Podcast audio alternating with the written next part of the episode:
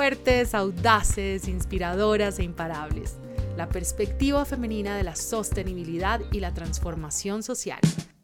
Soy Mónica Fonseca y junto a mujeres increíbles estaremos conversando sobre los temas que están moviendo el mundo. Esto es Mi Sala es tu Sala. Este podcast es apoyado por Positiva, la aseguradora de todos los colombianos, administradora líder en riesgos laborales, gracias a que la mayoría del tejido empresarial del país ha encontrado en ellos la solidez, respaldo y servicio apropiado para cada necesidad. Positiva ha visto la importancia de estar preparados para afrontar imprevistos que llegan cuando menos los esperamos afectando nuestro bienestar.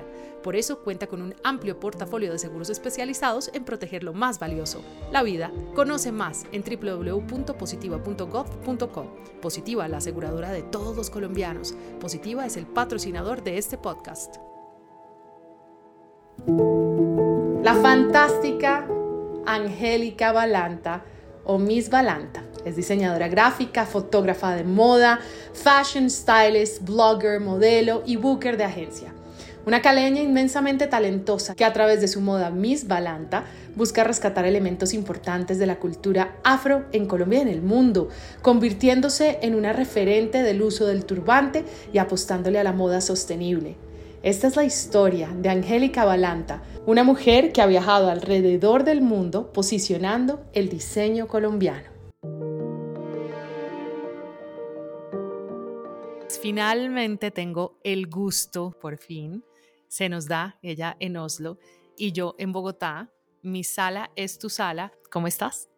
Estoy muy bien aquí esperando la primavera en Oslo. Descríbenos un poquito, Angélica, cómo es Oslo, cómo es vivir en Noruega. Pues Noruega es un país que en extensión de terreno no es muy, no es muy pequeño, de hecho es uno de los países más grandes de todos los países nórdicos. Tiene 5 millones de habitantes, o sea, yo hago parte de esos 5 millones de habitantes. Y Oslo, que es la capital, creo que una de las cosas que a mí más me gusta, porque yo he vivido como en, muchos, en muchas ciudades grandes, de las cosas que a mí más me gusta es que Oslo es como un barrio grande. Entonces es muy fácil. A mí me encanta vivir en ciudades chiquitas. Claro, que la gente se conoce. Y después de haber vivido siete años en Bogotá antes de venirme a vivir acá, y yo te digo y te cuento, entonces la movilidad es súper fácil. Nosotros ¿En qué te mueves? ¿En qué te mueves en Oslo? Nosotros nos movemos en bicicleta todo el año, o sea, nos movíamos en bicicleta en Bogotá, pero aquí ya nos volvimos serios porque tenemos una bicicleta según la necesidad, uno tiene que cambiar las bicicletas según la temporada, las llantas de la bicicleta según la temporada. Y pues em, cada vez que a mí me preguntan por, por cómo es vivir en Oslo, es muy tranquilo, pero es una tranquilidad que no es pasiva porque los noruegos son personas físicamente muy activas. Oslo es la única capital, es de las pocas capitales en el mundo donde tú te puedes ir a esquiar en el en transporte público. Muy segura, muy que dicen que si Noruega es un país muy seguro, sí lo es. ¿Qué es la seguridad para ti? Mira, yo soy de Cali, que para muchas personas que nos están escuchando saben que Cali ha sido una de las ciudades más violentas del mundo. Hemos sido una, fue una ciudad muy golpeada por el narcotráfico, ahorita estamos asumiendo, asumiendo las secuelas del narcotráfico Em, la generación de mi mamá y de mi papá fueron de la, generación en la familia que rompió el ciclo de, pobreza. Entonces nosotros, o sea, yo soy la, la cuarta de, de, cinco, somos cuatro mujeres y un hombre, pudimos gozar de los beneficios de que mi mamá haya podido estudiar y, y se haya, y se haya eh, no están casados, se hayan rejuntado, digámoslo así, hayan Unión marital, de hecho. Acordate, acordate que después de tres años en Colombia y para quienes nos oyen de distintos lugares del mundo, hay una cosa que se llama unión marital, de hecho, que es tan importante eh, jurídicamente hablando como un matrimonio. O sea, el compromiso es todo. Y ya llevan 53 años juntas. Ah, mi hija. Entonces ellos, los, o sea, mis hermanos y yo cumplí, o sea, estamos gozando del, del privilegio de, lo que ha construido, lo que construyeron mis bisabuelos, mis abuelos y, mi mamá y mi papá para poder vivir en otro entorno, pero el primer, el barrio donde yo, yo viví en un barrio en Cali 10 años, muy duro. De hecho, yo hice un fashion performance aquí en el Nobel Peace Center que fue un fashion performance muy revelador para mí porque pude hablar de esto sin, sintiéndome muy cómoda y muy real. Tuve una infancia viendo matar a mi vecino, llegaban los, lo que llamaban los encapuchados a hacer estos, estos asesinatos en serie, hacer la mal llamada limpieza social. En Colombia se volvió muy común desde hace muchísimos años esa limpieza social. Limpiar, ¿no? Limpiar es matar aquel o aquella que eh, no pertenece a ese status quo que alguno o alguna piensa que debe ser, ¿no? Es así de sencillo. Poderlo decirlo, poderlo como decirlo con palabras habladas es una cosa, vivirlo y además vivirlo en una niñez donde uno normalizaba esto. Mi mamá y mi papá, ahorita lo entiendo, fueron muy estrictos. Mi mamá era la profesora, entonces esto es muy paradójico porque en este research como interno, ay, perdón que me salgan palabras en inglés. No, está perfecto. Aquí estamos en bilingual, en spanglish o en lo que toque. O en un poquito de noruego ahí también nos puede echar. Esta, esta investigación interna que he estado haciendo los últimos años de mi existencia me ha dado cuenta que, que tanto impactó en mi vida de adulta haber crecido en medio de tanta violencia y que mi mamá en realidad no era que me quería joder, sino que en realidad me estaba protegiendo. Ser la hija, ser los hijos de la profesora siempre nos puso en una posición de privilegio. La fortuna que tuve de haber vivido en este barrio que se llama Poblado 2 en Cali es que me crié en un entorno negro, me crié entre negros, entonces para mí la normalidad era estar entre gente negra, lo cual agradezco y eso es lo que en estos momentos de mi existencia como mujer negra adulta, que me autorreconozco como una mujer ahorita ya que estoy aquí afrolatina, puedo decirlo con mucho orgullo porque es que para mí desde mi, desde mi infancia fue algo que lo viví. La primera oportunidad que tuvimos de, ir, de irnos de ahí para un barrio mejor, pues vimos otros horizontes, yo empecé a modelar desde muy chiquita, mi mamá y mi papá logró vivir, en comprar una casa en otro barrio, entonces ya luego yo ya me había ido de mi casa. Pasó de estrato 5 a estrato, de estrato 1 a estrato 5 en un periodo de 20 años y yo digo, pucha, yo no, yo no tengo derecho a quejarme de banalidades porque en serio mi mamá y mi papá se la curraron muy bien ninguno de nosotros terminó siendo un delincuente, ninguno de nosotros terminó con un embarazo em, eh, adolescente, todos terminamos y hacer todo lo que nos propusimos. Yo, vivo en Noruega, yo tengo dos hermanas que viven en Italia, una de ellas vive hace dos años y la otra lleva entrando y saliendo de Italia 22 años. Claro, cuando yo llego aquí a Noruega y me preguntan qué es lo que pasa y yo, es que yo quiero que mis hijos experimenten otro tipo de libertad quiero que mis hijos, si yo les puedo dar la oportunidad a mis hijos, por algo fue que me, se me cruzó en la vida un noruego. Si yo les puedo dar la oportunidad a mis hijos que Tobías que tiene 10 años y desde los 6 años se va solo al colegio. Qué belleza, qué belleza, qué belleza. Desde, desde los 9 años tiene sus propias llaves. Tu colegio es el más cerca a tu casa. Claro. Entonces todos los amiguitos viven cerca de nuestra casa. Aquí no hay casi semáforos, entonces hay muchos pasos de cebra, hay muchas... Qué belleza, o sea, la gente sabe que tiene que simplemente parar y dar el paso. Exacto. Qué belleza. Como poder salir, caminar a la calle, pensar que no te van a robar. En esta misma línea, ¿qué es seguridad para ti? En cinco palabras, en tres palabras, ¿qué se te viene a la mente? Tranquilidad, paz, independencia, libertad. Además de obviamente esa paz interior que se genera andar tranquilo por la vida, pero libertad, o sea, sentirse libre, libre, que puede salir y que saber que mi hijo se va al colegio solo y, y, y, está bien, no le va a pasar nada, nadie lo va a robar, no lo va a atropellar un carro. Y accidentes pueden pasar aquí en cualquier parte del mundo, pero, pero aquí hay, hay un objetivo de disminuir los, por ejemplo, los accidentes, las muertes por accidentes de tránsito. ¿Qué te lleva o qué es lo que los lleva a ustedes como pareja a decir, ok, nos vamos es para Noruega a vivir? ¿Es tu proyecto? ¿Son los proyectos de tu pareja? Eh, ¿Qué los lleva hasta allá?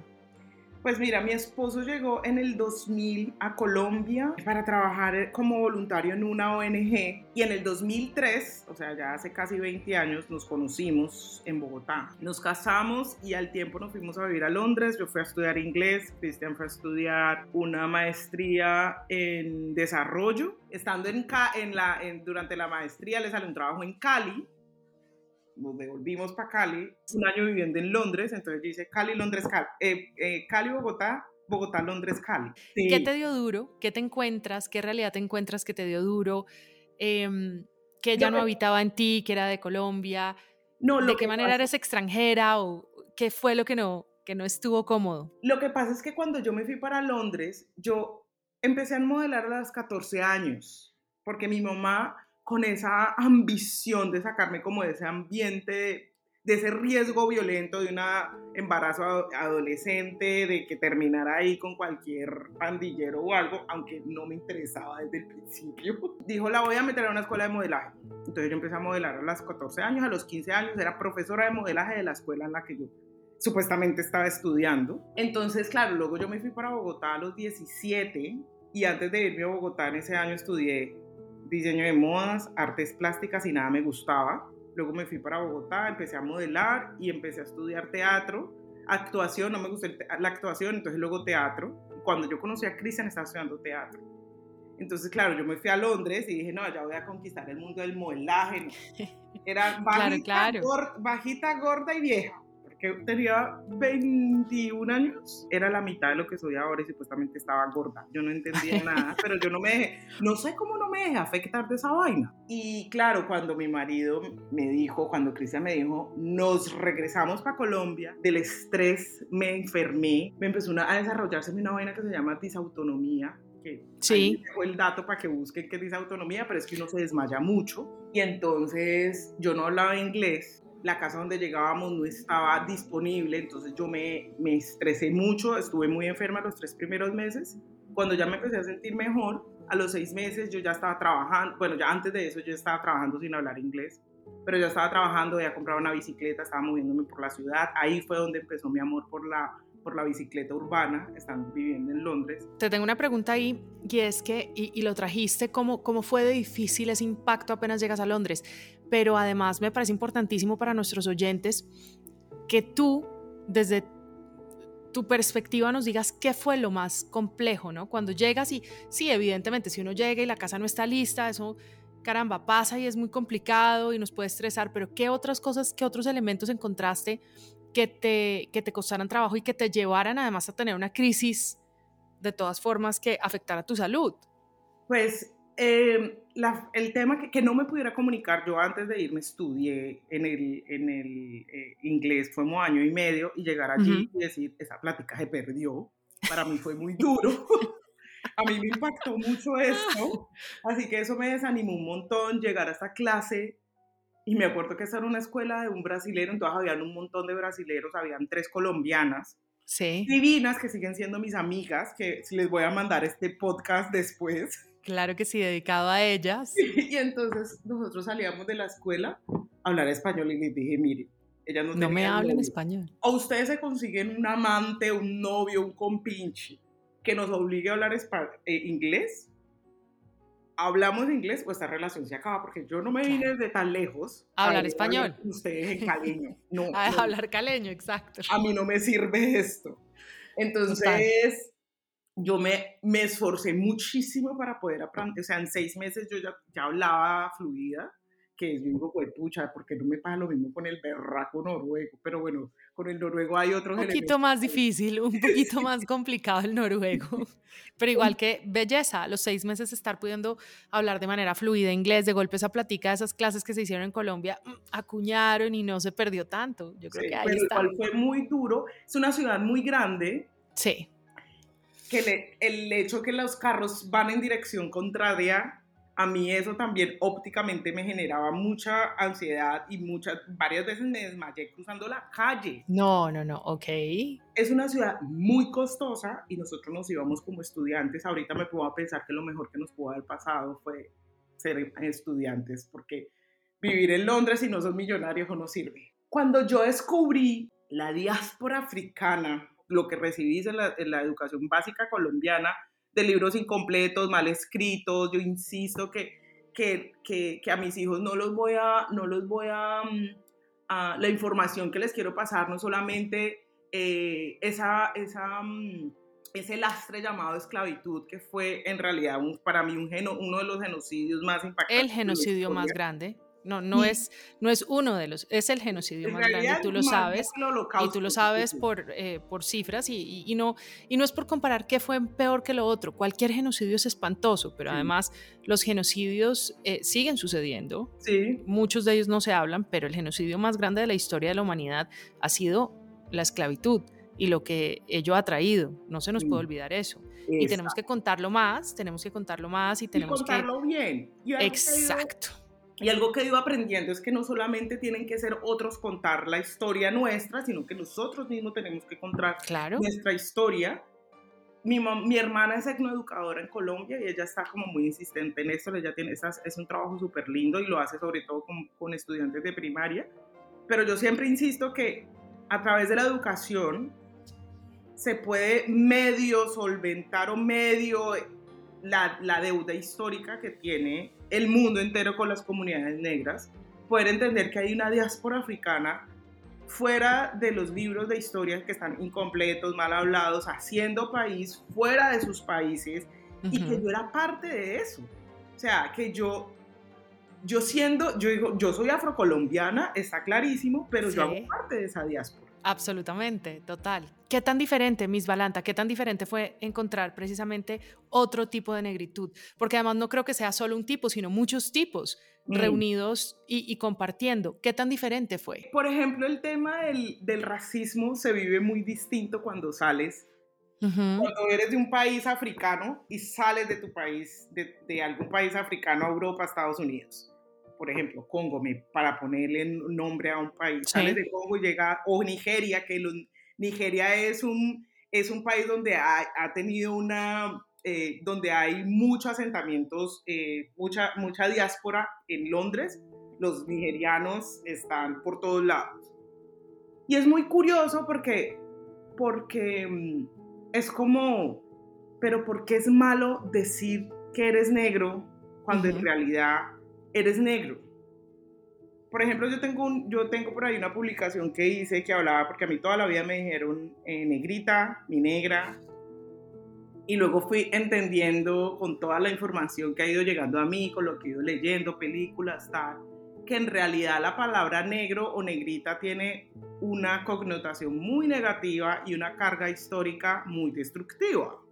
Total. Lo cual yo tomé la decisión de no quiero que me digan más negra, y lo puse en mis redes sociales y todos mis amigos, ¿cómo así? Eh, yo, pero es que antes no me molestaba porque antes no lo entendía. No sabía. de la claro. forma. Y antes a ti no te molestaba, y estoy señalándote no a ti, sino al que nos está oyendo, y antes a ti de golpe de este podcast o cuando te enteraste, tampoco te molestaba decirle negrita a alguien hasta que entendiste que de golpe eh, si revisabas la historia, la connotación no es positiva y puede inmediatamente hacer sentir mal a esa persona. Y esto sucede no solamente con el decirse negra, sino con muchísimas otras connotaciones, otras palabras que se utilizan en las personas, en los individuos, eh, que, hay que ir corrigiendo, porque finalmente corrigiendo, perdón, porque el lenguaje se importa, ¿no? Sí. El Al final del día como que se importa porque tiene una historia detrás. El lenguaje se importa y de hecho yo ah, en, en un discurso que hice ahorita, esta semana en un evento que tuve, hablaba de que unos de los, de la, la forma de racismo más infundada que tenemos es el lenguaje y creo que eso ha sido lo que más ha perpetuado el racismo entre nosotros, la forma como nos comunicamos y de la forma como nos relacionamos. Y creo que eso es, es muy importante que lo sepamos. Entonces, eh, eh, hay un, un, libro de Chimamanda, que de hecho ella es, ella es nigeriana, y hablaba de esto. Ella hablaba de que los libros que ella leía, sus caracteres, sus personajes tomaban ginger tea, té de jengibre y comían manzanas, mientras que ellos comían, mientras que ella se comía un mango y se tomaba un jugo de, no sé, una habana, una de un jugo. Entonces uno crea unos imaginarios de su, unos imaginarios muy distintos a, a, lo que uno, a lo que uno vive, a lo que uno tiene. Por eso yo digo que yo me siento muy afortunado de haber vivido entre negros, pero sin darme cuenta que en realidad este fue un barrio fundado por, gente, por personas que llegaron desplazadas por la violencia. De acuerdo. No mucho, no mucho antes de lo que mis papás llegaron ahí, porque mi mamá pudo comprar su primera casa. Entonces, claro, llegar y escuchar toda esta diáspora que hablaba de su país y que hablaba de su comida, de sus tradiciones culturales, y yo decía, pues pucha, pero nosotros no hacemos nada de esto, pero si tenemos yuca. No, nosotros no tenemos nada de esto, pero si tenemos plátano. Por ejemplo, las bodas nigerianas, tengo una amiga muy cercana acá de Nigeria y ella me hablaba de las tradiciones, las bodas nigerianas tradicionales, que tienen un montón de rituales y un montón de, de fiestas y un montón de tradiciones. Y yo les decía a ella, pues mira, puedo pasar por, por, ignorante, pero por ejemplo en Cali, mi ciudad, nosotros no tenemos ningún ritual que no sea vestirse de blanco, que está muy conectado con el, con el cristianismo, porque todos somos católicos, tanto un vestido blanco, tomar aguardiente, bailar salsa, chao. Hay un desarraigo de todas esas bases culturales tan divinas que, y nos, es lo que, a mí, nos trae África. a veces me da como, como que me, me hace un hueco en el estómago. Y yo creo que también esa fue una de las razones por las que yo, yo empecé con mi marca, que es como el turbante, es esa conexión entre el motherland. Llegas a Colombia, a Cali. Y ahí, como yo no había estudiado, yo no había terminado la carrera porque empecé muchas. Entonces, en Londres, en, mi, en, uno, en un curso de pintura que yo llegué a la clase y la profesora le dije, yo no vine aquí a aprender a pintar, yo vine aquí a practicar inglés. ¿Hay algún latino aquí? No, yo no vine a hacer amigos. Me, quedo. ¿Te acordás? Fue más o menos así. Entonces fue súper bonito porque nos llevaron a una exposición.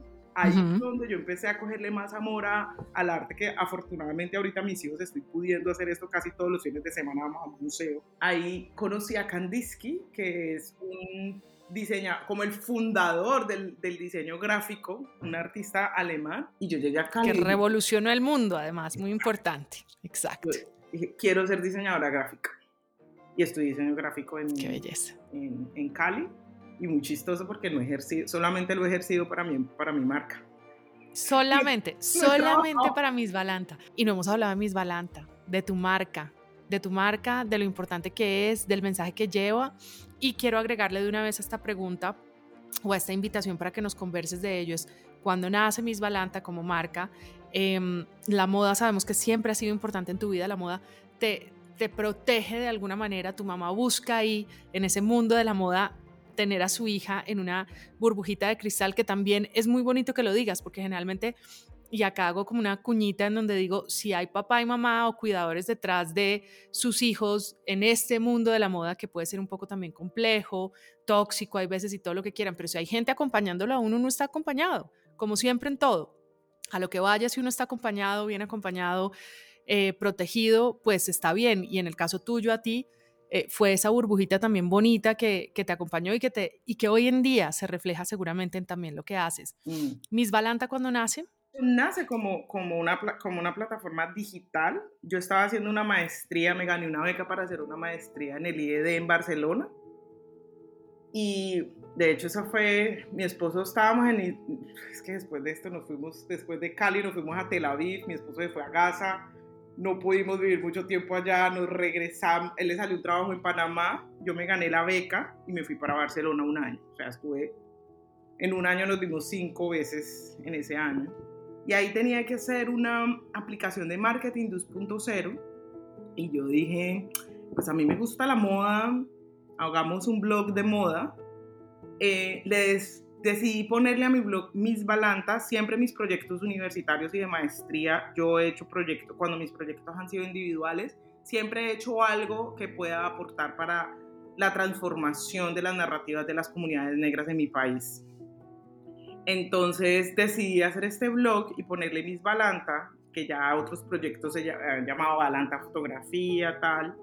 Eh, Balanta es el apellido de mi mamá y tiene una historia súper bonita. Sí, te lo iba a decir, te lo iba a decir en algún punto, que me parece un homenaje además poderosísimo que sea el apellido de la mamá.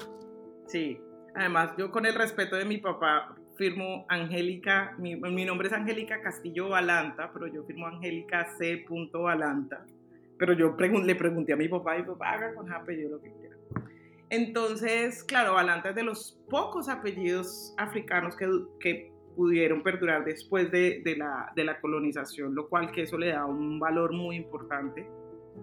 Además, con los Balanta, es una etnia, es un idioma, es, es un grupo de... ¿De qué origen? idioma de Guinea-Bissau. Es un país muy chiquito, al lado de Guinea Ecuatorial, que es el único país que, que habla español, que hace frontera con Senegal. Un amigo me dijo, mira, yo te enseño a manejar WordPress, no sé qué tal, y yo, pues, pucha, yo, yo soy disléxica, solamente es escribir cartas de amor, yo no sé qué voy a hacer. O sea, todo va a estar mal en ese, en blog. Y entonces yo empecé, yo me di cuenta, yo empecé a trabajar con el blog y como la escuela era una escuela de, de moda, entonces en esta escuela te invitaban a eventos, tal. Y ahí empecé a conocer más blogs de moda, bloggers de moda, no tenía ni idea que era fashion blogger, yo era, pues hagamos esta vaina a ver qué. Y en eventos de moda me di cuenta, me empecé a dar cuenta que yo era la única negra. Entonces cogí mi blog y empecé, se llama Miss Balanta, eh, coleccionando historias urbanas. Y me encontré con todo un universo súper cool, porque además ahí empecé a tener más interés sobre, yo siempre había usado turbantes, siempre, y porque mi mamá, o sea, crecí viendo a mi mamá usando turbantes y siempre era como, no, tengo, no quiero peinarme, pues me pongo un turbante. Siempre ha sido el uso, del, empezó el uso del turbante como un tema más práctico. Entonces empecé a, a, a, tener mucho más interés por el uso del turbante y sus diferentes formas, conocí rastafaris, eh, las diferentes formas de vestirse de la gente según el país donde venía, trajes tradicionales, pelo natural, pelo afro. No puedo no hacerte esta pregunta, Miss Balanta, aquí en este, en este cierre que le estamos dando además y que le estamos dando todo el protagonismo a Miss Balanta como marca y como movimiento, porque eso se ha convertido hoy en día. Te tengo que preguntar sobre la apropiación cultural. ¿Cómo te sientes tú de que la gente no afro se ponga y utilice como medio de comunicación también, como moda, como indumentaria, las piezas creadas por y para una comunidad afro? ¿Qué sientes tú ahí con respecto a eso? Porque eso es algo que amo, lo que nos trae la cultura, eh, las culturas de las diferentes etnias no solamente africana, sino del mundo en general, pero siento que también hoy en día hay un tema de apropiación cultural que es muy complejo.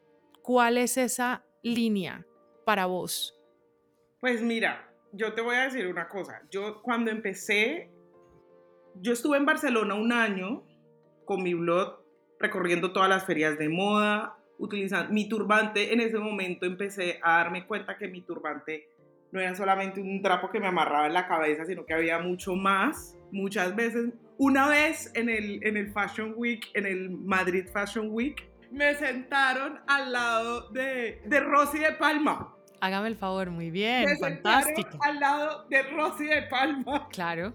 Porque tú estabas con tu turbante. Claro, yo estaba esperando que, obviamente pues ahí en esas ferias de moda había más gente negra, afortunadamente no era la única, porque a mí sí me genera incomodidad cuando llego a un sitio y digo, mierda, porque aquí no hay más gente negra, ve qué es lo que está pasando. Y entonces, cuando yo estaba sentada al lado de Rosy de Palma, yo, ¿qué estaba haciendo? y yo, no, me falta que al, otro lado tenga el Modoa. Sí, tal cual. Entonces, de ahí me di cuenta, yo dije, es que aquí no hay no es el look que me puse. Este, esta vieja con turbante, eso tiene que ser alguna famosa. Siéntela ahí que debe ser un personaje. Tiene también un tema del exoticismo, pero igual digo, no, esta tiene cara de ser famosa sin temolai. Y me sentaron al lado de Rosy de Palma. Y entonces yo digo, poder turbantero, sea lo que sea. Entonces, claro, luego yo me fui para Panamá, seguí trabajando con mi blog de moda. Y ahí fue muy interesante porque este, ahí ya empecé a entender que el turbante sí era esa pieza que clave en mi existencia. La gente empezó a preguntarme por, por los turbantes. Yo monté un tutorial en YouTube porque una diseñadora colombiana que vive en China me preguntó cómo hacerse los turbantes. Yo monté un, me, hice un tutorial, lo monté y este, después de Panamá nos fuimos a Colombia y estando en Colombia ya la gente no me preguntaba solo cómo hacerlo, sino dónde conseguía las telas.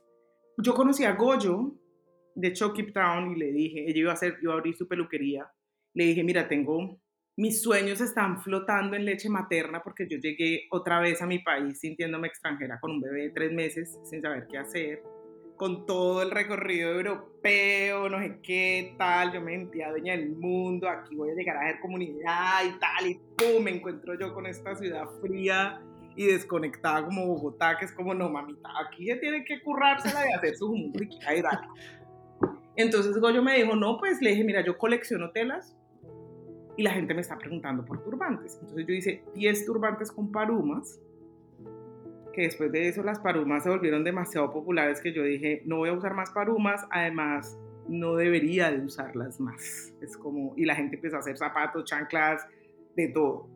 Y entonces llegué ahí, vendí 10 turbantes, o sea, mi, mis balante empezó con 10 turbantes. Y después de eso, yo dije, eh, cuando empecé a hacer, yo no, ¿sabes? no tenía ni idea de crear empresa, no sé qué, llegué a la Cámara de Comercio de Bogotá en su, en su programa de, emprendimiento y entonces, no, que tiene que ser el concepto y no sé qué, y los objetivos y tal. Y yo, ¿qué es esta vaina? Entonces, cuando yo empecé a escribir, que era lo que yo quería hacer, y yo, no, yo quiero una marca eh, de turbantes para mujeres negras, no sé qué, entonces yo estaba muy enfocada mujeres negras, mujeres negras, porque nosotros necesitamos visibilización, nosotros necesitamos representación y a través de mis turbantes lo vamos a hacer. Se ha perdido por completo esa conexión con ese elemento integral para las comunidades negras o para la diáspora africana en el mundo. Entonces yo creo que el tema de la, de la apropiación cultural es un tema delicado porque mucha gente eh, para la compra por, por porque siente que está haciendo apropiación cultural y ese ha sido uno de los, ese ha sido como uno de los temas ahorita desde que, que estoy aquí en Oslo, que estoy on and off, si empiezo o no, entonces cada vez que yo digo no voy a empezar, me sale una vaina, de pronto no, me sale otra vaina, entonces eh, me han pasado cosas muy bonitas en este país que, que de una forma u otra me han vuelto otra vez a la razón de la por qué empecé con esto. Yo estuve en un en un mercado de Navidad este diciembre y fue muy, muy curioso porque ese fue como un teaser, como voy a probar a ver cómo reacciona la gente. Entonces, claro, como la, la colección que yo lancé aquí se, llamaba, se llama Angélica y es para hablar de esa persona detrás de esa marca. Entonces, he contado un montón de historias de mi infancia a través de mis telas. Cuando yo contaba esto, la gente ya veía el producto de una forma distinta si había una conexión directa. O cuando, por ejemplo, yo tengo una, colección que se llama que se llama Visibles y hay una que representan las, las trenzas, que eran los mapas de escape que se, que se dibujaban las mujeres esclavizadas, o sea, se dibujaban mapas para poder escapar. Entonces yo hice como una representación de esos mapas en mis estampados cuando yo hablaba de estos mapas, entonces la gente reaccionaba de una forma distinta al ponerse el turbante. Entonces es como unos portadores de historias. Si yo, porto, si yo cuento esta historia, si yo transmito esta información a través de una pieza que además te va a hacer sentir cómoda, bonita, no sé qué tal, creo que uno también puede empezar a transformar narrativas de las comunidades negras, que no todo es pobreza, no todo es es olvido, no es todo miseria, sino que hay un montón de historias que no se han contado bien y creo que es importante ponerlas sobre la mesa. Pues Miss Valanta, ahí está la respuesta. Una respuesta que estaba eh, a una pregunta que estaba buscando hace mucho tiempo y tal vez lo más importante de nuestro podcast es eh, lo que acabas de regalarme y regalarnos a todos. Hay una manera de contar las historias, hay una manera de pagar deudas históricas y, sobre todo educar, desaprender, que siempre lo hablo, volver a educarnos sobre estos temas. Obviamente, Angélica, podríamos hacer dos, tres, cuatro, cinco, 20, 25 podcasts hablando de este tema y te lo voy a agradecer. Y me encantaría que te dejaras invitar nuevamente porque este tema que has tocado acá y que te agradezco que lo, que lo explicaste también nos va a servir para darnos luces, no solamente de cómo hacer lo que haces muy bien, que es tu producto, de contar una historia cultural muy importante que viene de Colombia y más atrás, viene de pueblos de África, de los cuales todos y todas tenemos un porcentaje amplio, pequeño, muy pequeño, pero tenemos y por eso tenemos esa deuda importante que cubrir y que saldar. Y obviamente, pues tu vida hoy en día, que es tan fantástica como para escribir un libro. Miss Balanta, gracias. No, gracias a ustedes por la invitación. Para mí siempre tener este tipo de tertulias me, me motiva y me recuerda a él por qué es que lo, por es que lo hago. Este podcast es apoyado por Positiva, la aseguradora de todos los colombianos, administradora líder en riesgos laborales, gracias a que la mayoría del tejido empresarial del país ha encontrado en ellos la solidez, respaldo y servicio apropiado para cada necesidad. Positivo ha visto la importancia de estar preparados para afrontar imprevistos que llegan cuando menos los esperamos afectando nuestro bienestar. Por eso cuenta con un amplio portafolio de seguros especializados en proteger lo más valioso, la vida. Conoce más en www positiva.gov.com. Positiva, la aseguradora de todos los colombianos. Positiva es el patrocinador de este podcast.